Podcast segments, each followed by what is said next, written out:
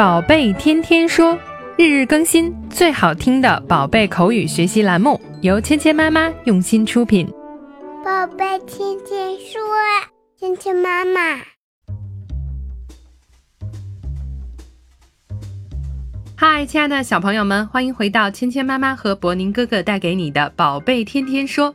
昨天啊，我们讨论了才艺是什么，What is a talent？小朋友们要相信呢，每一个人都有自己特别的才能，Everybody has a talent。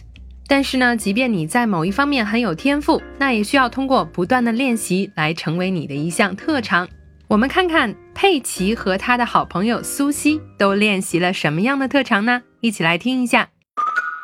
My talents are skipping, singing, and dancing. I practiced them all last night. I was practicing watching television last night. That's not a talent. Madame Gazelle said so. 今天这个小猪佩奇和小羊苏西之间的对话说的是什么呢？那两个小朋友呢来到了幼儿园的班上。昨天晚上呢，他们都练习了自己的才艺，练习了什么呢？My talents are skipping, singing, and dancing. I practiced them all last night. 我的才艺是跳、唱歌和舞蹈，我昨天晚上都练习了。My talents are skipping, singing, and dancing. 那佩奇的才艺呢有好几项，所以呢他说 My talents are skipping, singing, and dancing. 如果小朋友们你的才艺也有好几项的话，你也可以用这样的句子来表达。My talents are swimming and playing basketball. 我的才艺是游泳和打篮球。I practiced them all last night. 昨天晚上呢，我把这几项啊都练习了。Practice 就是练习的意思，them 指的是刚才说的三个才艺：skipping、singing and dancing。Last night 指的是昨天晚上。I practiced them all last night。我昨天晚上把这几项啊都练习了。那么苏西她练习的是什么呢？I was practicing watching television last night。昨天晚上啊，我在练习看电视。 哎，苏西呢？觉得看电视是一项才艺。小朋友们觉得他说的对吗？I was practicing watching television last night. Watch television 就是看电视的意思。那佩奇是怎么说的呢？That's not a talent. 那个可不算才艺呀。That's not a talent. 那个可不是才艺。Madam Gazelle said so. 羚羊老师昨天都说过了。Gazelle 这个动物呢，就是羚羊的意思。Madam Gazelle 指的就是羚羊老师。苏西说的看电视到底是不是一项才艺呢？小朋友们可以自己去想一下。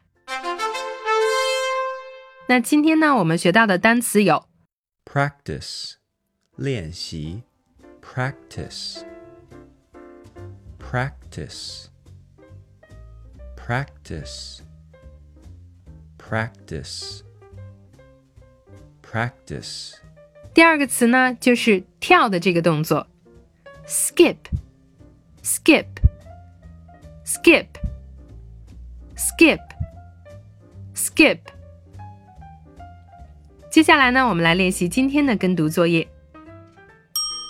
My talents are skipping, singing, and dancing. I practiced them all last night. My talents are skipping, singing, and dancing. I practiced them all last night. I was practicing watching television last night. I was practicing watching television last night. That's not a talent. Madame Gazelle said so. That's not a talent. Madame Gazelle said so. 好，接下来呢，来玩你问我答的游戏。小朋友们听到“叮”的声音后，请说出你的那一句。My talents are skipping, singing, and dancing. I practiced them all last night.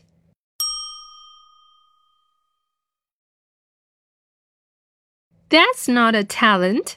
Madame Gazelle said so.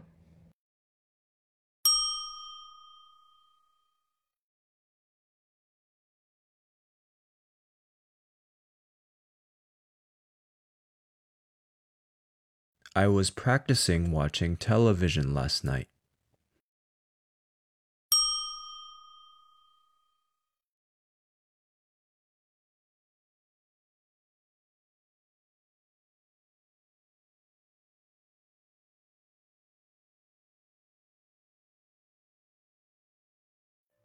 好，今天的内容就到这里了，小朋友们学会了吗？